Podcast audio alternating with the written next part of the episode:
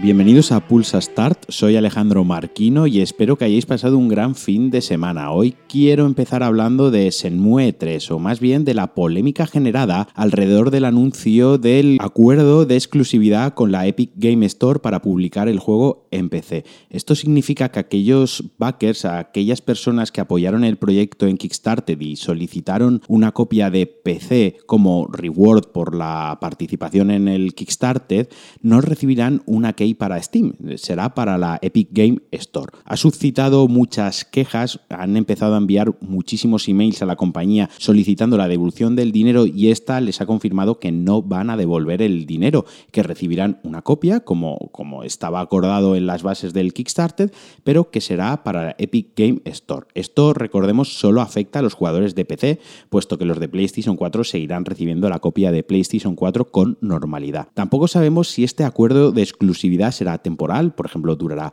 un año y luego saldrá en Steam, o si es duradero y va a ser para siempre. Personalmente creo que quizás parte del enfado o parte del problema sea entender Kickstarter como una manera de comprar el juego de manera anticipada muy, muy barato. Quiere decir, tú participas en el Kickstarter con 10, 15, 20 euros, lo que marque el tier para recibir la copia del juego, y luego la recibes cuando el juego se pone a la venta y vale 70 euros. Y dices, bueno, pues me he ahorrado 50. Sí, pero no, porque en todo Kickstarter corres el riesgo de ni siquiera recibir el juego. Es decir, la diferencia de precio, lo que no estás pagando directamente con dinero, lo estás pagando con el riesgo de no recibir la copia. Y el estudio se reserva el derecho de pues, cambiar ciertos términos. No están diciendo que nadie vaya a recibir su copia para PC, simplemente les están diciendo que será en PC, pero en otra plataforma. De todas formas, veremos si la compañía o la distribuidora cambian de opinión, si, si se inventan otra forma de compensar a los jugadores o si simplemente esto se queda aquí. Se han dado a conocer nuevos detalles de Call of Duty Modern Warfare y en este caso se ha hablado de la duración de la campaña. Los desarrolladores han confirmado que la duración de la campaña será la habitual de la saga, es decir, entre 5 y 7 horas. A mí me parece fenomenal porque la verdad me gustan de vez en cuando los, juegos cortos, que en 6 horas, en 7 horas me los pase, que no exijan un mes de mi tiempo para jugarlos, porque siempre viene bien alternarlos con otros juegos más densos o más largos. Y si estas 6 horas son muy intensas y de verdad han trabajado en un guion eh, elaborado con una narrativa de peso, yo creo que puede estar acertado y podemos recibir una campaña muy, muy buena. También tenemos nuevos detalles de Xbox eh, Project Scarlet y es que también se ha confirmado que todos los juegos retrocompatibles actualmente con Xbox One también serán retrocompatibles en Project Scarlet. Esto muestra una vez más el compromiso y la apuesta fuerte de Microsoft con la retrocompatibilidad, algo que les ha beneficiado mucho en esta recta final de la generación, que ha cosechado muchas alabanzas y que de verdad está muy muy bien el sistema de retrocompatibilidad de Xbox. De hecho, si tienes una Xbox X, eh, casi puedes jugar a los juegos remasterizados. Así que yo me alegro muchísimo de esto. Como jugador creo que nos beneficia muchísimo la retrocompatibilidad, así que todo lo que sea apostar por ella, confirmarla y mejorarla, adelante.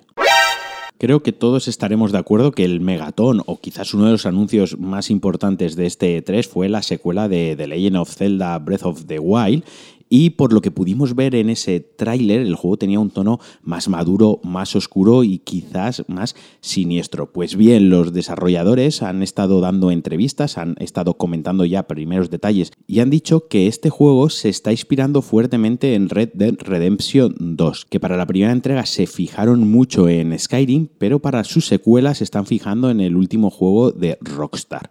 Y aprovecho esta noticia porque hoy es lunes y como los lunes me gusta comentaros a qué he estado jugando el fin de semana. Así que he caído en The Legend of Zelda, me lo voy a intentar volver a pasar porque es una espinita que tengo ahí clavada, lo intenté hace dos veranos, pero cuando llevaba aproximadamente unas 15 horas lo abandoné. No es que tenga ningún problema con Zelda, aunque a veces me meta un poquito con los celderos, me gusta pincharles, es simplemente que me cuesta a veces conectar con el juego, con el ambiente, digamos, con el rollo general, pero le estoy poniendo muchas ganas, quiero pasármelo, creo que es uno de los juegos de la generación, todo el mundo habla bien de él, no puedo obviar todas sus virtudes que son muchísimas y yo también quiero sentir esa sensación de aventura, ¿no? Que, que, todos mis amigos cuando se lo han pasado han comentado, no es que me encanta perderme por el mapa, sentir mil aventuras, no sé dónde voy a cavar, no utilizo el caballo para obligarme a explorar, para ir andando, disfrutando del escenario. Y bueno, yo también quiero ver en qué queda todo eso. No puedo prometer acabármelo, pero os iré contando qué tal avanzo y qué tal se me dan mis aventurillas por Irule.